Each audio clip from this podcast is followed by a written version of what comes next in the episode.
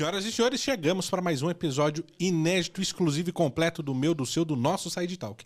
Mas antes, curta, comente, compartilhe, se inscreva no canal e ative o sininho, porque de hoje em diante você não perde mais nenhuma novidade. Produção é hora de que? Hora de convidar, hora de conversa, então vamos sem enrolação. Jones, telão do Felipão, roda a vinheta.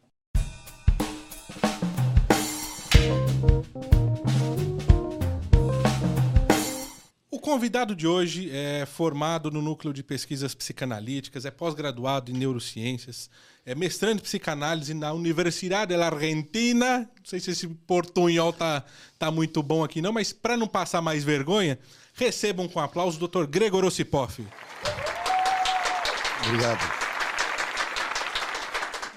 Bom, muito bom. Isso, isso é que é produção, né? É, isso aí. Doutor, é um prazer tê-lo aqui. É, obrigado por ter topado o convite. Queria que o senhor começasse contando como a gente conta histórias, e toda história tem um começo. Como é que começou a sua história? Ah, eu estudo psicanálise há alguns anos, me formei. Eu, como você falou, eu fiz pós-graduação em neurociência, fiz pós em, em psicanálise é, tenho uma formação também, uma base em psicologia e estou fazendo mestrado na Argentina, na Universidade de Kennedy. É uma história uh, longa porque a gente vem se aperfeiçoando, a gente estuda para poder entender um pouco melhor o nosso trabalho. Não é fácil entender a mente humana, né? Ela tem umas nuances, mas o estudo continuado faz com que a gente tenha uma percepção melhor do nosso trabalho. É, e como você vê hoje essa relação entre a psicanálise e a neurociência? Né? Em que aspectos a gente poderia dizer que, que essas duas é, disciplinas se complementam no, no, que a gente, no que tem o entendimento da mente humana? Para mim, a neurociência fez muito sentido porque muitos pacientes já vêm muito medicados para o nosso consultório. Então, entender o circuito, a questão medicamentosa, a interação medicamentosa, por onde os médicos é, indicaram uh, o tratamento, ajuda muito a entender mais ou menos a base do, do, do que o paciente tem. Não que isso vai interferir na, no meu atendimento, mas faz com que eu entenda um pouco melhor a, pela perspectiva médica como ele está. É, e a neurociência também é muito legal porque faz com que você entenda a questão dos cérebros, dos transmissores, a, a, a constituição das sinapses, é, por, uma, por, uma, por um olhar não médico mas sim da estrutura do corpo, é, não, não pelo lado só da biologia, o lado da medicina em si, mas pela, pela estrutura física, como o, o, o emaranhado, como as coisas estão interligadas e como as emoções estão interligadas com os neurotransmissores, os neurotransmissores com as formas que a gente somatiza. Então, todo esse processo, a neurociência faz com que amplie muito mais a nossa visão sobre sobre a, a, a, estrutura humana. E a psicanálise, na verdade, ela não usa nada da, da, da, neurociência, mas me ajuda, me auxilia muito, me auxilia muito no entendimento da, da estrutura humana. Porque assim, é, é, complicado você lidar com pessoas, você lidar com sentimentos, você lidar é, é com os mistérios da mente humana, né? É, quando chega no teu consultório, assim, você, a gente que não tem experiência não, não, não faz ideia, mas como conduzir ali eh, esse tratamento, como começar de fato, porque cada pessoa é uma pessoa, é, é, como o senhor disse, o, pessoal chega muito medicado, às vezes é, pode ser uma medicação errada. Como é que se, digamos assim, conserta aquilo ali que chegou para você? É, vamos, vamos por partes. Primeiro, o paciente chega, nós fazemos uma triagem que é uma conversa, como estamos aqui, para entender mais a questão do, do, paciente e qual é a queixa que ele tem. Então, a partir dali, a gente dá uma, tem uma, um entendimento e entende se podemos ou não atendê-lo. Porque muitas vezes é, não é um caso para. A gente pode indicar para um outro profissional que tem uma especialização melhor naquilo. É, e a partir disso, se continuamos, marcamos o, os, os próximos atendimentos e entendemos. Uma coisa, nós não ajudamos e não consertamos. Nós auxiliamos de forma. somos eh, Não existe terapia sem o, analisando e nem sem o analista. Então, é, é, é, uma, é uma parceria, um trabalho conjunto uh, de técnica com a necessidade do paciente. Então, assim, é, tem pacientes que querem conversar, tem pacientes que querem entrar com as suas questões humanas, é, as suas situações, querem mergulhar na, nas suas dores, nas suas angústias, nas suas ansiedades, que refletem no seu dia a dia. Então, assim, não tem uma, uma receita pronta de bolo e não tem um atendimento. Não existe duas terapias iguais, não existe dois pacientes iguais, quando existe dois dias iguais de terapia. Então, Uh, nosso trabalho, cada dia é um dia e cada atendimento é um atendimento. Então, dentro de uma questão mais teórica, todo fim, todo fim de um atendimento é fim de uma análise, porque o paciente pode ou não voltar, ele tem essa liberdade, é, porque sempre a questão é do paciente, nunca do analista. Né? O analista conserta os problemas dele, com, ou olha suas questões com o seu analista, né? porque isso é um grande negócio também interessante, que o analista, o analista tem seu analista. Eu faço supervisão com outro profissional com mais experiência ou com outra visão que agrega a minha formação. É porque você não é, é justamente isso, não tem receita. Você não, ah, com tantas sessões você vai é, ficar bom, com, com isso aqui que você fizer vai, vai dar certo, porque cada pessoa tem, tem um comportamento, tem um, um, um modo de, de, de, de, agir. Né? Sim, mas é porque às vezes a pessoa vem para o consultório, vamos usar um exemplo básico, assim, brigou com a sua seu companheiro, sua companheira. E não está conseguindo lidar com aquela questão. Só que passa a dor. Né? E aí emerge outras questões, que não são aquela inicial. Então ele, ele consertou e falou assim: não, ele já está bem, não, não quero. Não consertou. Ele, ele não tem mais nada para falar sobre isso. Foi quando ele falou assim: ah, porque eu tenho uma questão com minha mãe, uma hipótese. E a partir dali desenrola, ou com o cachorro, ou, ou com o trabalho. Porque as nossas questões, de certa forma, elas não começam quando começa o que é sentido do problema. Muitas vezes elas vêm da nossa infância, elas vão se acumulando ao longo da nossa não é aquela vida. coisa que vem do nada, né? Ah, não tem. Às vezes acontece do nada, não sei, uma demissão. Aí é do nada. Mas as questões emocionais elas são construídas ao longo de uma vida. não, no começo. Então, às vezes, o que acontece com, com o paciente? Ele não consegue associar uma coisa a outra. E nosso trabalho é ajudar a alinhavar, fazer com que ele consiga perceber o real e a realidade da sua própria vida onde ele consiga ter autonomia para seguir. Porque muitas vezes é, tem até um seriado agora interessante que fala que os outros, né? É, é, como sempre os problemas são os outros, nunca somos nós, né? Sim. Então é onde ele também consegue, começa a se implicar, ent entender que de certa forma alguma coisa ele também tem é, participação. Você diria que muitos desses casos, desses problemas, é de fato a falta de entendimento porque é, às vezes as pessoas, ah, como o senhor disse aqui, não relacionam que, é, que, são coisas passadas, coisas que aconteceram durante a vida, acham que é coisa do nada e não é. Você acha que é falta de, de justamente entender o processo, por que, que isso aconteceu, para conseguir, é, de certa forma, se libertar? Eu vou te responder com uma, uma questão, uma, assim, meio que uma parábola. Dois irmãos, criados pela mãe, mesma mãe, mesmo pai, amamentados da mesma mãe, comeram a mesma comida, cresceram juntos e são diferentes. Então, o que que, o que, que um entendeu e o outro não entendeu? É, o que, que um sentiu e o outro não sentiu? E por que os dois passaram mesmos eventos, às vezes brigas dos pais, um lembra e o outro não está nem aí? Então isso mostra que é, como não é tão simples de você classificar, porque às vezes a gente poderia falar assim, são só as nossas experiências, são as nossas vivências do dia a dia e você não está sabendo lidar com isso, sabe lidar. Mas se você cresce tudo igual, porque então isso e Freud deixa bem claro a, a, individualidade como nós somos únicos, seres únicos em tudo que a gente vive, porque a gente se fixa alguma coisa, outros não se fixam, outros têm, dão mais importância para uma outra coisa. Então assim, mas não é o ente, entender em si, é, é o que é que você sente, o que você marca, onde está aquele ponto que você não consegue digerir que você fica passa anos e anos e anos. Vou contar uma, uma história. Uma vez uma pessoa que não era minha paciente, era a mãe de uma pessoa que eu conhecia, ela falou: não tem nenhum problema sentimental, emocional. Minha vida está totalmente resolvida. Falei que legal. Mais uma vez eu contei. Mais uma eu tinha 70 anos. Mas uma vez, quando eu tinha 7 anos de idade, eu estava no colo do meu pai, meu pai me tirou do colo. E eu não gostei. Aí pensei, a pessoa demorou 63 anos para pensar nisso e está tudo resolvido, né? Tá tudo bem, tá perfeito. Tá perfeito, não tem nenhum problema. Agora, é uma, é uma questão simples. Ela sentou no colo, sentou no colo, brincou, coisa, mas às vezes isso pode gerar outras questões de afetividade, outras relações de, de é, de, das próprias, até que pode marcar as próprias relações como, como adulto. Mas uma coisa pequena pode gerar uma coisa grande. Mas porque não tem coisa grande nem pequena. Tudo é grande e pequeno para quem sente. Entendeu? Não dá para você fazer uma definição. Então, às vezes, para mim, isso aqui pode ser ah, uma dor. E para outros pode não ser. Nesse livro aqui tem uma coisa engraçada, interessante, que tem um psicótico E o cara tocou nele. Tocou. Como eu fiz aqui com a unha. E o cara falou: Você tá, me, me bateu. O cara ficou revoltado, porque para ele aquilo foi uma violência. Foi uma agressão, Uma agressão. Sem, sem tamanho. E o cara simplesmente tocou. Uma discussão pequena. Então você vê como é que é, como que é, é muito difícil definir.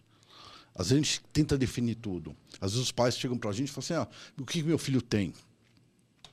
O que, que- como resolver isso? O que, que eu preciso fazer? Não sei. Porque eh, se for para dar conselho, como é que é? Tem um ditado antigo que fala: se, for, se, se Se o conselho fosse bom, não se dava, vendia. vendia, né? né? A gente não vende conselho. A gente auxilia para que a pessoa consiga sair daquela posição. E se ela não quiser sair, tá tudo bem, porque ela não vai sair. Que Porque é muito mais sobre ela do que o Totalmente sobre outro, do que o externo. A, a própria Camila Smith, que é uma apresentadora hoje lá da Rede Vanguarda, fala muito isso. É, é muito mais sobre você do que o outro. Sim, é sempre sobre nós, até para que a gente possa entender as nossas questões. Porque as coisas não, não terminam quando, às vezes, acaba o, evento. Às vezes elas continuam dentro da gente. A gente lembra de coisas. Por inconsciente não tem tempo. As coisas boas, gente- quando você encontra um amigo e vê uma pessoa e dá um abraço que você não vê há 20 anos, parece que foi ontem. Volta para a quinta série. E e por que as coisas ruins não voltam? Voltam também. Então, assim, é esse trabalho que a gente tem que fazer. É claro que tem um estigma no Brasil, eh, que o Brasil foi um grande espaço manicomial, então as pessoas que procuravam tratamento psicológico, psiquiatra e outras pessoas eram loucos ou tinham problemas graves. E as pessoas trazem um pouco disso. E agora com a pandemia fez com que as pessoas tivessem um outro olhar e vissem diferente a vida, que você pode ter um, um, um atendimento você não precisa ser necessariamente louco, né? Então, assim, porque quando a pessoa fala que ela, que ela é normal, que a gente tem que se preocupar. É isso. Não, eu sou uma pessoa normal. sou normal, tá Sou tudo normal, bem, tá eu sou tudo bem. perfeito, não tem problema nenhum. Minha vida tá muito bem, graças a Deus. Tá bom.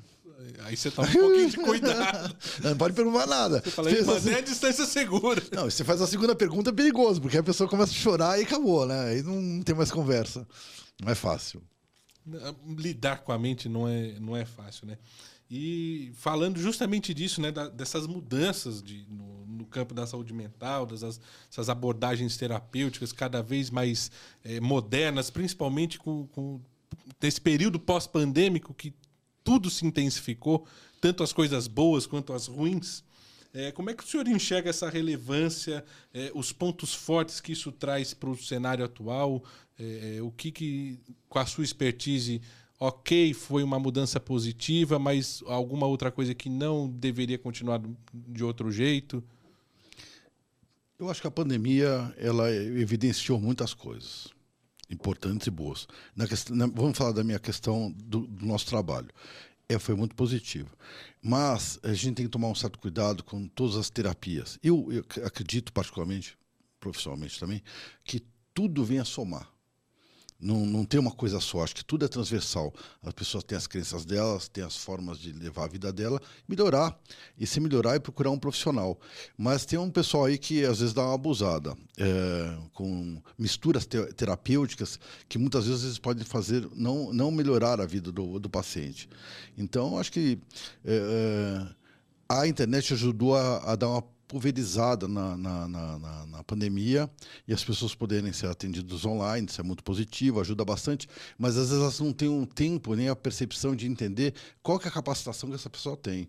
Então, o que fica sempre importante dar uma, uma colocada é que tem que ver onde essa pessoa se formou, se ela tem uma boa formação, se ela tem uma boa experiência.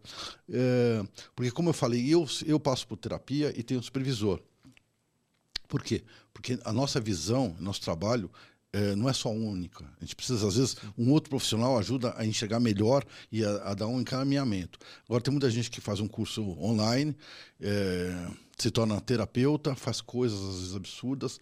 Então, não faz terapia pessoal, porque nós temos que estar melhor que o paciente. Se não estiver melhor que o paciente, não tem sentido. Não faz sentido Não faz algum sentido. você querer ajudar, né? É, muitas vezes aí você vai querer curar o seu paciente baseado na sua dor.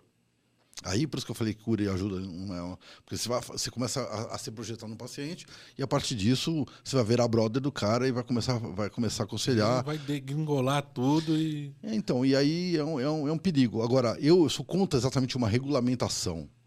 Eu acho que temos que seguir regras. É, o próprio mercado, a própria natureza vai se encarregando. É, mas temos que ficar atentos, né? sempre atentos que é, isso não pode ser bagunçado, porque não sei se a gente pode piorar as pessoas, mas a gente pode é, muitas vezes evidenciar problemas que tem um manejo para que isso aconteça.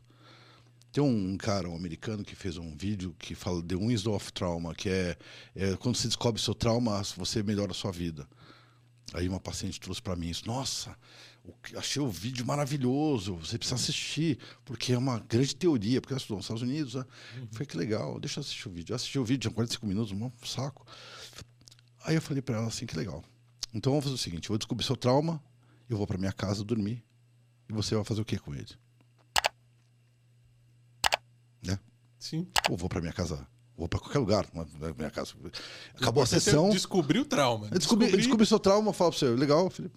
Beleza? Descobri. Você Tchau. descobriu. Próximo, acabou a sessão. E você vai fazer o que com o seu trauma? Como se, se você descobre o seu trauma, você, seu trauma original, você, sua vida está perfeita? Você faz igual computador, você deleta e põe uma versão nova? É, deleta, violência sexual, ah, batida de carro, incidente na escola, é é, então, assim, tem vários traumas que às vezes a gente não. É, situações vexatórias. Então depois você descobre isso e você fazer o que com isso? Você, vai pensar como? E tem uma coisa interessante que, que a mente humana, nós não lembramos de tudo, mas não esquecemos. A gente não esquece. Mas quando você vai fazendo terapia, você vai vivendo, você vai relembrando as coisas. Vai tirando da gavetinha é. ali. Aí você fala, putz, eu fiz tal coisa. Eu não era tão bonzinho. Talvez não tenha sido tão legal naquilo lá. Você começa a ter outras percepções. Então, é, por isso que, que descobrir as coisas, evidenciar, ter a pressa, o desejo do analista de, de dar uma, sei, uma solução para pra, as questões do outro, é, atrapalha também. Porque o, às vezes o analista está muito ansioso e o paciente precisa ter o tempo dele. Por isso que não tem tempo, de, de quantidade de análises para serem feitas e nem tem tempo, a, a, não, não tem um fim uma terapia. A, só existe o um fim quando o paciente não quer mais seguir. Quando ele fala assim, não, tá, tá bom. Já... Fast food é McDonald's, não é, não é saúde, né? Não, e saúde mental é, é um negócio muito complexo, porque tem você, tem sua família, tem seu trabalho, tem seus desejos, tem suas organizações. Isso tudo está interligado com o dia a dia. Vivemos numa caixa de sapato, dois, três anos. Eu trabalhei direto, eu não parei. Mas as pessoas ficaram dentro de casa com marido, mulher, filho, cachorro, todo mundo junto. Então, é uma caixa de sapato, né? Então, agora tem muita gente que quer trabalhar fora, não quer mais ficar em casa. Não, preciso. preciso ir fazer qualquer coisa. É, preciso fazer qualquer coisa, preciso sair. Então, e, mas e tem muita gente que gostou. E por isso que eu estou preparando, eu ia falar sobre o, o, livro que, que ele completa esse livro aqui da pandemia, que ele chama, que fala sobre a pós-pandemia, tem uma pesquisa que dá mais nos entender como as pessoas querem seguir a vida, os uh, modelos de trabalho. Se a pessoa vai trabalhar três dias por semana, duas vezes por semana, nos porquês, e como isso impacta no, no, no emocional. E como também impacta no emocional quando a pessoa também não sai de casa. Porque ela não sai de casa, não consegue namorar, não consegue fazer nada, não consegue passear, não consegue extravasar. A fazer mais uso aplicativo. Mas mesmo assim, às vezes também não faz laço. Sim. Você precisa de um pouco mais do que isso, né? Precisa ter esse contato. Sim. É, e até falando disso, dessa rapidez, dessa pressa, desse, desse, mundo cada vez mais digital e que tudo vem se intensificando numa velocidade assim, incrível. É, é como é que você enxerga hoje como um profissional de saúde mental essas é, é, não só as abordagens psicanalíticas, os desafios que a gente é, tratou aqui de saúde mental, com esse uso, é, é digamos que excessivo de tecnologia, porque o, a tecnologia se tornou uma desculpa para tudo hoje, né? Não só para se tratar, mas para fazer essas, é, os relacionamentos, fazer o que as compras que você saía e, e agora usou como desculpa para fazer em casa, enfim, o que, que isso pode piorar ainda mais? A tecnologia ela é uma faca de dois gumes, né? Eu acho assim que ela ajuda bastante. Ela ela aproxima as pessoas é, emocionalmente, emocionalmente não, aproxima a distância, mas afasta emocionalmente.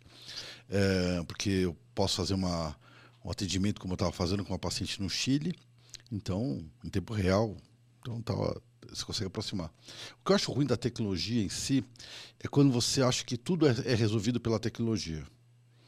E como você deixa de, de, de ter o fator humano. Então, eu acho que isso cria um grande isolamento pessoal. Tem paciente que não namora pelo, pelo aplicativo, manda a comida chegar em casa, trabalha online. E a pessoa reclama porque ela não consegue se relacionar com ninguém. Até compra do mês que, que é. então, é antigamente é você viu os mercados lotados em qualquer dia. Hoje nisso, o cara tá aqui sentado e vai lá com. Nós somos humanos e humanos precisamos de outro humano. Isso é uma estrutura cultural, social que nós temos. Nós aprendemos a viver, a ser humanos, sendo convivendo com humanos. Então, se como o Tarzan é uma história de filme, como o Mogli, ele viveu com os animais, nunca seria mais humano porque nós precisamos dessa questão cultural. Então, tem uma coisa que eu acho que é, é importante para a gente sempre entender: precisa da fadiga, que eu chamo de fadiga, atrito social. Você precisa conversar com as pessoas, se, é, se entender, se entender, porque isso trabalha também no nosso emocional, o quanto que a gente aguenta no, no dia a dia. Porque se você. É, tudo tem que ser como você quer, tudo, se, tudo tem que ser perfeitinho, tudo tem que ser no horário, como você faz. Como você faz na, na, na nos aplicativos. Então, uh, como você vai conviver de volta à sociedade? Porque uh, a sociedade não está não é um, não tá controlada como, como a tecnologia. Você, ainda assim, mesmo que você viva dentro dessa bolha tecnológica, ainda você vai ter necessidade de falar com as pessoas. Entendeu? Então, uh, quanto mais distante você ficar, pior vai ser sua vida. Então tem que, acho que eh, voltar, temos que voltar para as origens. Então a pessoa faz a, a, um marketing online, faz a conversa online, namora online. Então eu acho que isso aí é um empobrecimento da, das relações até da própria pessoa. Então tira um pouco do lado humano dela, desumaniza ela. Vai desaprendendo a, a ser humano, a, a, ser humano, a conviver em sociedade, né? Até porque, eh, mesmo com toda essa tecnologia, precisa de um humano para operar. E, e, e, se ele dá tilt lá e fica off também? Aí acabou. Aí. Então, por isso que, que, que precisamos voltar a entender o que, que é ser humano. E tem uma coisa interessante que a gente olha no Brasil, nós ficamos muito na tecnologia de TikTok, de sei, qualquer programa possível de tecnologia. Você vai para outros países, você não vê as pessoas no metrô, na rua andando com, com, com o celular ou, ou, ou se comunicando, elas conversam. Então, você, é até um pouco chocante como as pessoas conversam, né? Elas olham uma no olho é, da outra. É, elas fazem uma coisa meio que esquisita. Né? Abominável né? isso. É, é, elas conversam pessoalmente. Caramba, elas se cumprimentam, elas se tocam. Elas se tocam, elas se beijam. Como que isso pode, né? De onde veio isso, né? É, as pessoas estão esquecendo. Aí vão numa fila do mercado porque o outro passou na frente, aconteceu uma coisa, tem discussões homéricas porque ela não está mais acostumada com contraditório, com, com situações que ela, ela poderia contornar naturalmente. Por isso o nosso trabalho também é muito importante hoje, que a gente também consegue fazer e, e trazer para o paciente uma reflexão para que ele possa voltar também para essa realidade social que é tão importante para nós todos. E entender que é, é, não é errado ser diferente. Na verdade, o certo é que a gente entenda quem são os seres humanos e como nós somos humanos, então a gente não, não perder esse lado humano o lado humano é essencial. O lado humano é gostar, é não desgostar, é ficar bravo, é ficar feliz, é, é criar é, novas amizades, é se interagir. O isolamento ele só traz infelicidade e tristeza. Mesmo que a pessoa fale, ah, estou muito feliz sozinha, eu desconfio. É, talvez não, não seja muita verdade. Não, inventaram a palavra solitude agora. Ah, tô, tô meu monte de solitude. A pessoa não está sendo amiga de ninguém. Tô solitude, tô, tô, tá, tá bem. Tá bom. Tá, tá, Vamos tá. acreditar, né? É. Mas, infelizmente, tudo é, hoje é tempo. Né? Eu não queria, perder aqui é, muitas coisas, mas isso abre precedente para que o senhor volte aqui muitas outras vezes, porque são é, assuntos assim infindáveis. Mas antes de, da gente encerrar, eu quero que o senhor fale dos livros que estão aqui, ah. dos novos projetos que estão por vir, que eu sei que já, já tem mais livros chegando. Sim. Então, eu vou começar esse aqui. Esse livro aqui é um, é um coletâneo de 10 autores que fala sobre a pandemia. Então, no processo da pandemia, eu tive uma sorte enorme, que eu achei que a pandemia fosse acabar em um mês. E eu fiz uma pesquisa. Aí a pandemia acabou, fiz a mesma pesquisa de novo, fui repetindo a pesquisa durante dois anos. Então eu consegui eh, traçar um mapa do processo da, da pandemia no emocional das pessoas. Esse é um caso. O próximo livro vai sair, que é esse livro, mais após pandemia. Esse aqui é, um, é um livro sobre, sobre um, um, o tratamento de um psicótico, uma pessoa que tem esquizofrenia, numa clínica para drogados. Então, o manejo, o funcionamento e como os manejos são equivocados muitas vezes quando você trata as pessoas de forma. Uh, pessoas diferentes de forma igual. de forma igual no, no, manejo terapêutico. Então, assim, ele, é um, é, ele precisa de um tratamento especial e o outro precisa de outro tratamento. Então, os erros e, e, acontecimentos. É um livro muito interessante, muito legal. E o próximo livro que vai sair agora, esse vai sair agora em novembro também, é um livro que, que fala que é, é o mergulho no espelho, é a psicose no divã. É onde a gente faz um bate-papo sobre a psicose e os manejos, como se deve tratar um psicótico na questão esquizofrênica, na questão da paranoia, e, e tem uma questão teórica junto envolvida. Então é um trabalho muito legal que estamos escrevendo a quatro mãos, e o, o que está escrevendo comigo é o Murilo, que é um, é um esquizofrênico, e está sendo muito legal o trabalho e vai ser um marco, acho que, dentro da, do nosso projeto, do nosso trabalho no Brasil, nessa questão terapêutica envolvida as questões da saúde mental, direcionadas para a questão antimanicomial e no manejo e no, e no atendimento das pessoas. Perfeito. Doutor, então, mais uma vez eu agradeço a sua presença, ter topado o convite. É, quero que volte mais vezes, a casa aqui está aberta. E agradeço também a Stoke Tuteria, que é um parceiro nosso agora de aqui do programa. São os autênticos pastéis de nata, feito por um legítimo português, que ao final do episódio aqui eu quero presenteá-lo. Muito obrigado. Um balagem bonito. Agradecer a Vivi e ao Fábio, que são os idealizadores da Stoke Tuteria, por essa parceria, por estar sempre com a gente aqui. E a você, está até agora, neste momento, nos acompanhando. Agradeço demais pelo carinho da sua audiência, porque sem você nada disso seria possível. Fiquem com Deus, um abraço e até o próximo episódio. Tchau, tchau.